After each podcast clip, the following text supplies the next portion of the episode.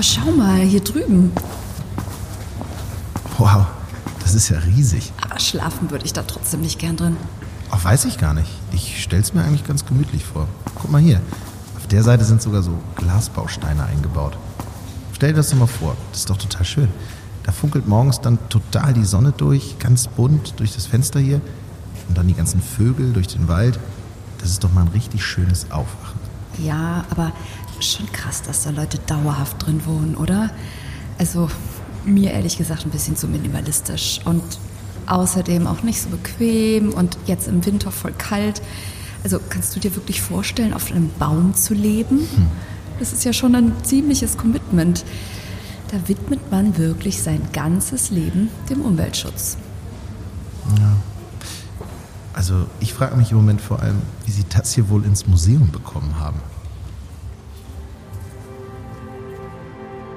Ja, das würde ich jetzt auch gern wissen. Und jetzt finden wir es auch gleich heraus. Und zwar mit meinen Gästen in diesem Podcast Gras drüber, dem Podcast zur gleichnamigen Sonderausstellung am Deutschen Bergbaumuseum in Bochum. Die Sonderausstellung trägt den vollen Namen Gras drüber, Bergbau und Umwelt im deutsch-deutschen Vergleich und sie beleuchtet Umweltpolitik, Umweltaktivismus und Rekultivierung in beiden deutschen Staaten. Sie hören es schon, die Ausstellenden haben sich viel vorgenommen. In dieser Reihe wollen wir uns jetzt einige Objekte ganz genau ansehen und herausfinden, welche Geschichten in ihnen stecken, welche Wirkung sie noch heute auf uns haben und wie sie den Weg ins Museum gefunden haben. In dieser ersten Folge begrüße ich meine Gäste. Dr. Martin Baumert, wissenschaftlicher Mitarbeiter am Deutschen Bergbaumuseum in Bochum und Umweltaktivist in Fred, über deren ganz persönliches Exponat wir heute sprechen. Das wurde nämlich in Kleinstarbeit im Hambacher Forst abgebaut und dem Deutschen Bergbaumuseum in Bochum gespendet. Aber fangen wir mal ganz von vorne an. Martin. Fred, was war das denn, was wir da eben gehört haben? Also wir haben gerade Besuchende gehört, die im Deutschen Bergbaumuseum, genauer gesagt in der Sonderausstellung Gras drüber, das größte Objekt sich angesehen haben, nämlich ein Baumhaus. Und welche besondere Bewandtnis hat es denn mit diesem Baumhaus? Wo kommt das her? Hm, das ist ein Baumhaus aus dem Hambacher Forst.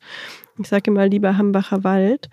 Und es war dort Teil der Waldbesetzung und des Widerstands. Und der Wald ist übrigens immer noch besetzt. Hm, RWE ist auch immer noch Eigentümerin von diesem Wald und von ganz viel Land.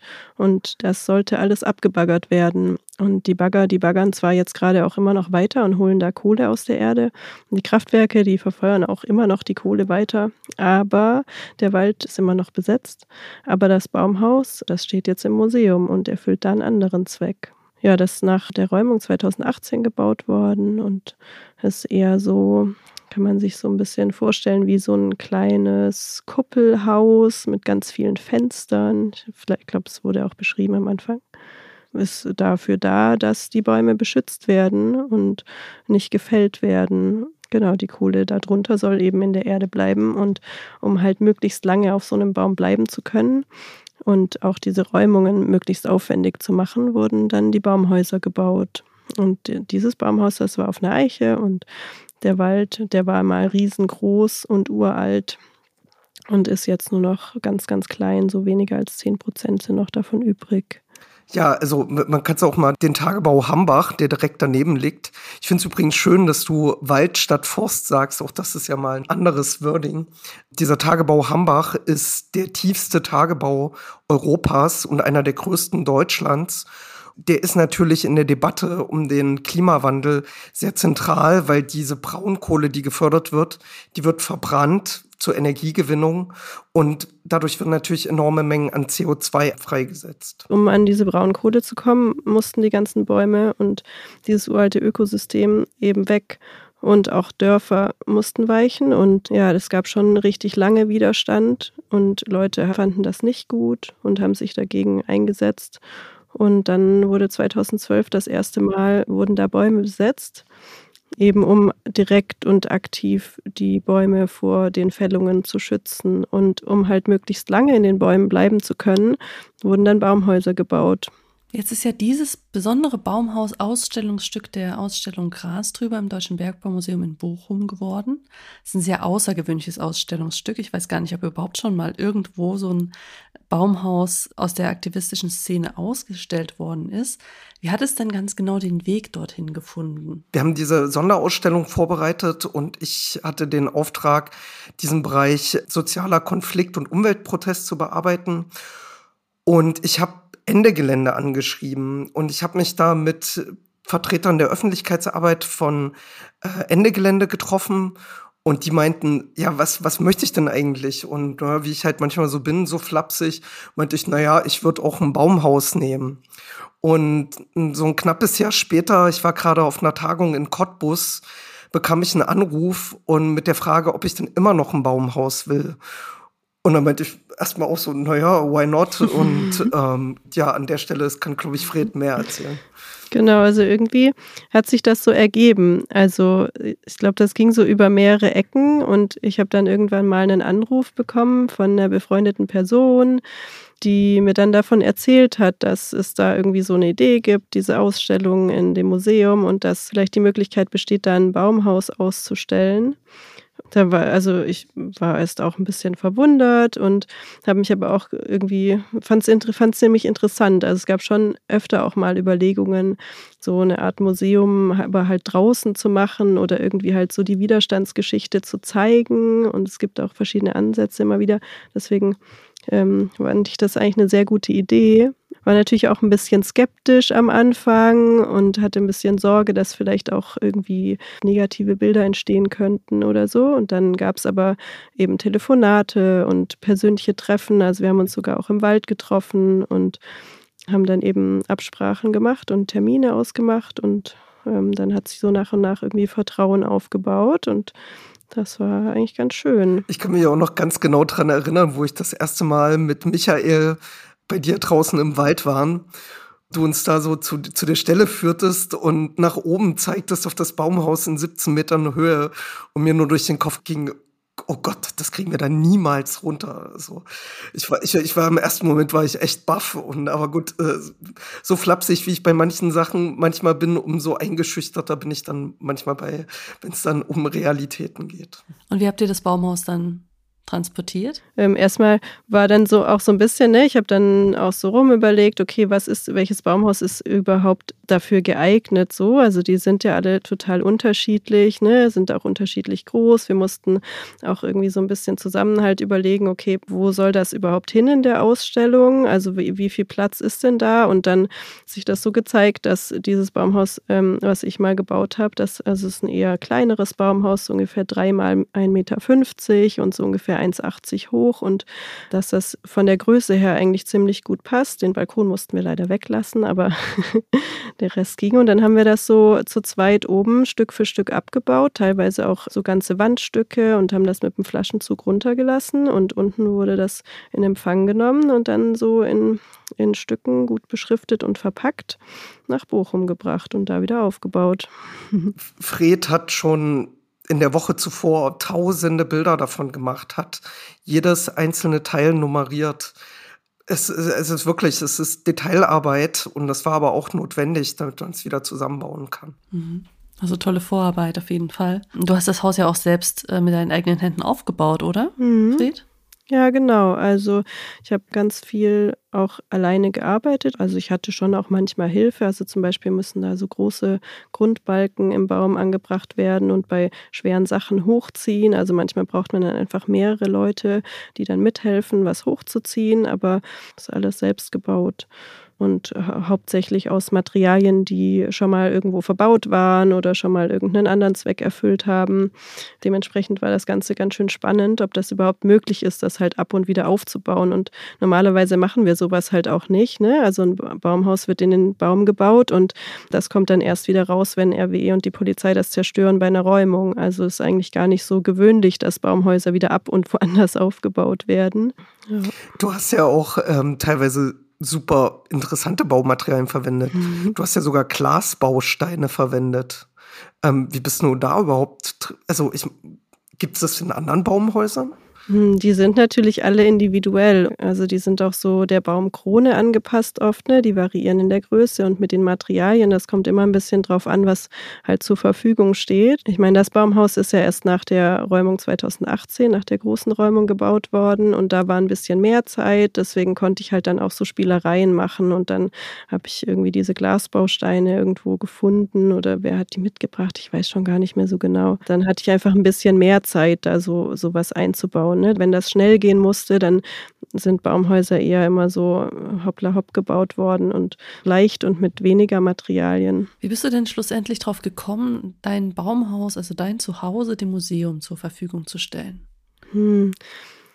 Naja, wie gesagt, also irgendwie hat mich das schon interessiert und auch irgendwie diese Zusammenarbeit gereizt. Also ist ja schon irgendwie auch eine spannende Sache, das Haus eben abzubauen und woanders wieder aufzubauen und halt auch zu zeigen in der Öffentlichkeit, in so einem Kontext wie dem Bergbaumuseum. Also ja, das war schön. Also hat irgendwie sowas von Anerkennung vom Widerstand und irgendwie so ein Teil Geschichte irgendwie tatsächlich irgendwie sein und das halt auch wirklich zeigen und dazu beitragen, dass Baumhäuser und die Hambacher Waldbesetzung so viel bewirkt haben. Ich war jetzt eigentlich der Meinung, dass man als, jetzt sag ich mal, als Waldmensch so gewissermaßen außerhalb der Gesellschaft lebt. Also man entzieht sich ja so ein Stück weit und entzieht sich auch so ein Stück weit den, ja, den Regeln und Normen, so, die so sonst in der Gesellschaft vielleicht gelten und so weiter. Und jetzt ist das Baumhaus aber in so einem sehr, ich sag mal, bürgerlichen Kontext ja eingeordnet, ne? In so einem Museum und dann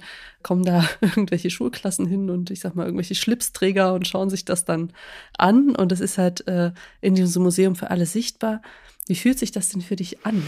Hm, eigentlich gar nicht so außergewöhnlich. Also ich freue mich darüber und ich meine, es, es ist im Wald selber, in der Besetzung ist es auch oft ähnlich wie in so einer vielleicht eher so Live-Ausstellung. Also weil es kommen tatsächlich richtig viele Menschen auch da zu Besuch vorbei und schauen sich die Baumhäuser an und die fragen dann auch ganz viel, wenn die mal Menschen antreffen. Und ich hatte schon oft auch Lust, mich zu unterhalten und dann fragen die ganz viel und ich finde es eigentlich ganz spannend, irgendwie in Gespräche zu kommen und Diskussionen zu haben. Und ich finde Austausch super wichtig und denke halt, dass es Impulse braucht, irgendwie damit auch die Gesellschaft sich verändern kann und damit irgendwie eher Sachen hinter hinterfragt werden und Menschen vielleicht einen anderen Einblick bekommen. Also wir haben auch oft Gruppen, die im Wald vorbeikommen. Also so ungewöhnlich ist das gar nicht. Es ist eher total schön und ja, ich finde es richtig, richtig gut. Das kann ich übrigens bestätigen, als wir im Wald waren, um das Baumhaus abzubauen. Da kamen verschiedene Gruppen vorbei. Ich kann mich an eine Gruppe vom WDR erinnern, die wollten, glaube ich, war das Tatort? Weißt du das noch, Fred? Hm. Ich glaube, es war irgendwie Tatort äh, vom WDR, die da irgendwas drehen wollten oder so. Hm, das kann gut sein. Also genau, es gibt auch manchmal Leute, die Medienanfragen haben oder es gibt ganz viele Studierende zum Beispiel, die irgendwelche Arbeiten schreiben und dann Fragen haben, aber auch Familien oder Kindergruppen. Und also es geht ja im, mit dem Leben im Wald, es geht ja nicht darum, irgendwie sich komplett zu entfernen von der Gesellschaft, sondern offen zu sein, eben dafür, dass andere Menschen Interesse daran haben, was da los ist und eher so eine notwendige Distanz halt vielleicht zu schaffen, um eben so einen kritischen Blick erweitern zu können. Und wir brauchen halt so Räume, wo wir uns begegnen können und uns austauschen können über verschiedenste Verhältnisse, die uns unterdrücken und um Alternativen überhaupt denken und entwickeln zu können. Und so entsteht halt Vernetzung und Organisierung von unten. Und dann können wir irgendwie ein Leben in Selbstbestimmung aufbauen. Und so ein Raum kann halt eine Ausstellung in einem Museum sein oder eine Waldbesetzung. Also ich sehe da eigentlich ganz Ähnliches. Siehst du, das war mir gar nicht so klar, dass Leute wirklich im Wald vorbeikommen und dass man auch da schon so viel Austausch hat. Also das war mir überhaupt nicht klar. Aber was für Reaktionen gab es denn aus deinem Umfeld, als du beschlossen hast, das Haus in Bochum auszustellen? Also ganz unterschiedliche. Ähm, schon irgendwie so auf jeden Fall Neugier und Interesse, aber es gab natürlich auch irgendwie Skepsis, es gab auch irgendwie Begeisterung oder irgendwie Gleichgültigkeit, also eigentlich alles Mögliche. Ne? Die Menschen sind natürlich total unterschiedlich und so unterschiedlich waren auch die Reaktionen. Und ich habe versucht, einfach viele Gespräche zu führen und habe eigentlich keine Person gesprochen, die komplett dagegen war. Und dann haben wir auch darüber diskutiert, ob das wirksam ist oder ob das was bringt, ein Baumhaus auszustellen, wie das ankommt in der Öffentlichkeit. Das waren die Fragen, die so aufkamen, weil es gibt halt immer ein bisschen Sorge, dass die Besetzung als reiner Umweltaktivismus vielleicht abgestempelt wird und dass es halt eben nur um diesen Kohleausstieg geht, was ja voll das wichtige Thema ist. Aber eigentlich war Menschen in der Besetzung immer schon klar, dass es halt nur ein Symptom von einem viel größeren Systemproblem ist und dass wir noch viel weiter schauen müssen und noch viel weiter denken müssen. Und ähm, ja. Jetzt hast du ja schon den größeren Zusammenhang angesprochen. Ne? Also ich glaube, das Baumhaus lässt sich ja ganz gut nutzen, um anhand dessen allerhand zu erzählen über Umweltaktivismus an sich in Deutschland. Also es ist ja so ein bisschen wie so eine Art Fixpunkt oder auch Endpunkt in so einer Kette von aktivistischen Bewegungen, die es ja schon im gesamten letzten Jahrhundert gab. Also wir sehen es ja jetzt gerade wieder in diesen Ausprägungen der Aktion von der letzten Generation. Ne? In den nächsten Folgen werden wir uns auch über andere aktivistische Aktivitäten, zum Beispiel in der DDR, unterhalten. Wie hängen denn diese Umweltbewegungen zusammen, Martin? Und warum war es wichtig, das Baumhaus hier dann auch als einen Fixpunkt mit auszustellen? Also Fred hat das ja vorhin schon mal erwähnt, dass das natürlich bei Aktivismus auch immer um eine gewisse Öffentlichkeit geht.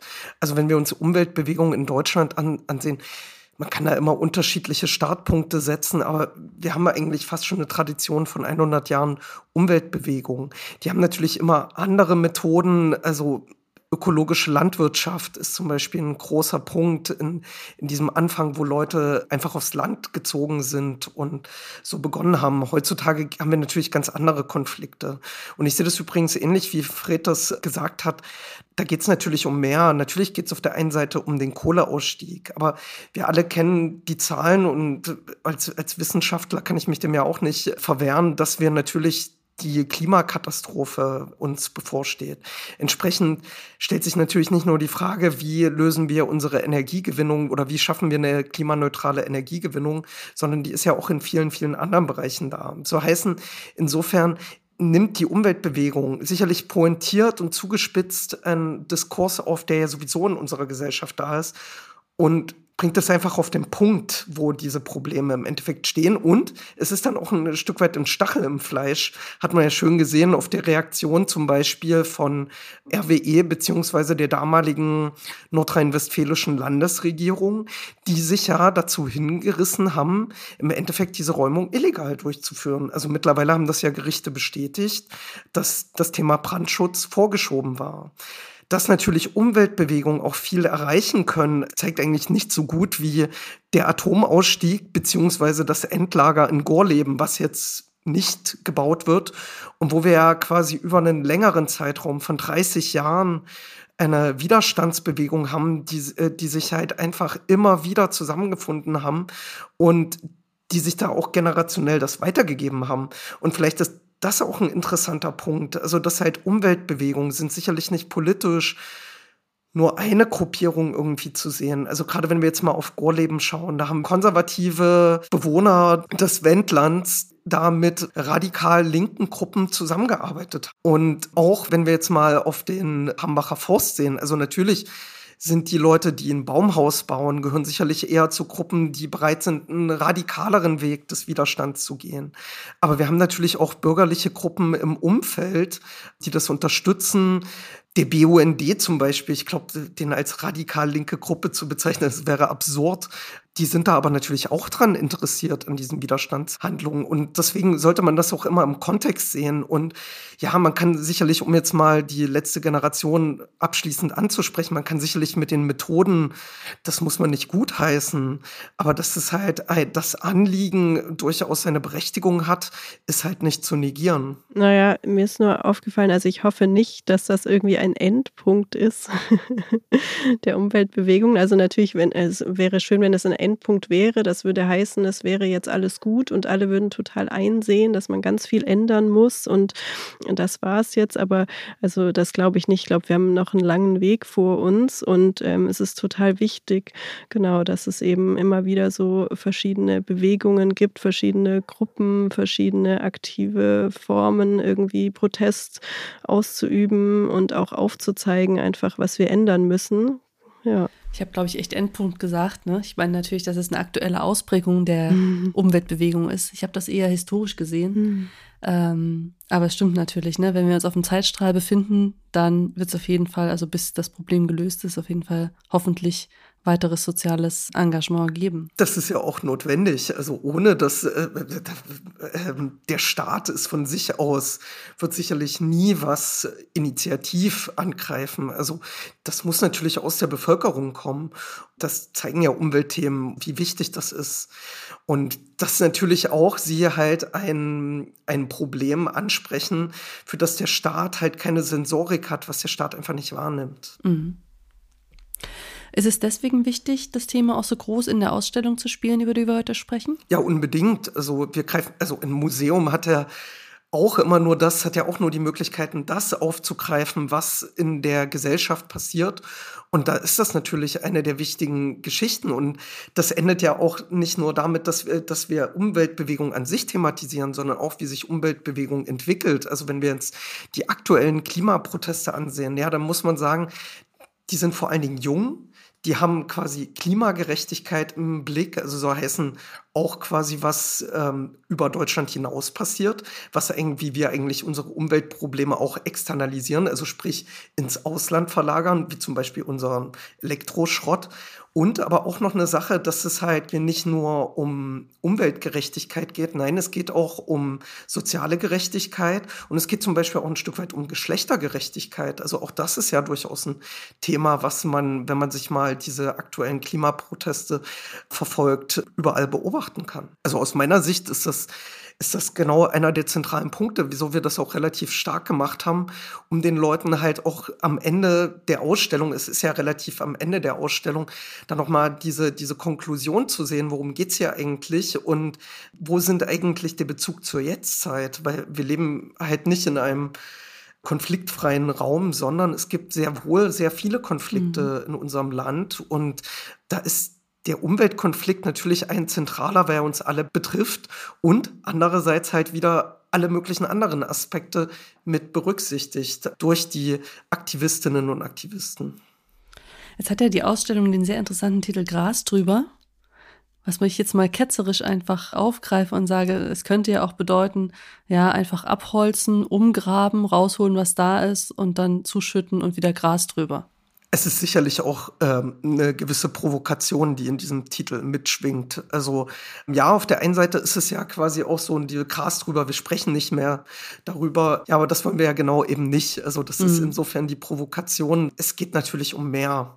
Und Gras drüber ist ja aber auch andererseits wiederum, man muss ja irgendwie mit diesen Schäden, die der Bergbau anrichtet, muss ja eine Gesellschaft umgehen. Diese Energiegewinnung, die RWE da durchführt, weshalb sie diese Grube betreiben, die ist ja auch nicht im luftleeren Raum. Das ist ja nicht, weil, weil die das wollen, sondern es gibt ja wiederum dieses Dilemma, dass wir Energie wollen und auf, äh, auf der anderen Seite aber auch eine intakte Umwelt. Und dieses ganze Dilemma zeigt sich an dem Wald und diesem riesigen gigantischen Grube, die daneben ist. Zum Schluss würde ich noch gerne wissen, Fred, kriegst du dein Haus denn wieder? Ähm, nee, also ich glaube, wenn ich es wollte, dann würde ich es wieder kriegen. Ich habe mich aber dazu entschieden, das dem Museum zu stiften sozusagen. Und genau, das wird in die Sammlung eingehen. Und vielleicht wird es ja auch ähm, weiterverwendet und kann weiter gezeigt werden und in anderen Ausstellungen mal zu sehen sein. Es gab auch mal kurz die Idee, das äh, in den Eingangsbereich des Museums zu hängen als Mahnmal. Die Idee finde ich immer noch gut. Ich hoffe, wir können sie verfolgen. genau. Davon habe ich tatsächlich noch nichts gehört, aber finde ich richtig, eigentlich eine richtig witzige Idee. Für unsere Abteilung Sammlung und Dokumentation geht es natürlich auch dahin, dass in 100 Jahren eventuell eine hoffentlich ein ökologischeres Deutschland und Europa und eine ökologischere Welt zurückblicken kann auf diesen Konflikt und sagen kann, ah ja, da ist was Wichtiges passiert und dass wir dann quasi ein solches Baumhaus in Kooperation, also mit Fred, also mit wir meine ich da auch nicht nur quasi das Museum, sondern auch quasi die aktivistische Seite, das geschafft haben, sowas zu bewahren, ist ja auch durchaus ein Beitrag zu unserer Kultur- und Konfliktgeschichte. Absolut. Das ist ein absolutes Zeitdokument, ne? Richtig cool. Also, ich danke euch fürs Gespräch und muss jetzt bald in die Ausstellung gehen, auf jeden Fall. Vielen Dank. Dankeschön.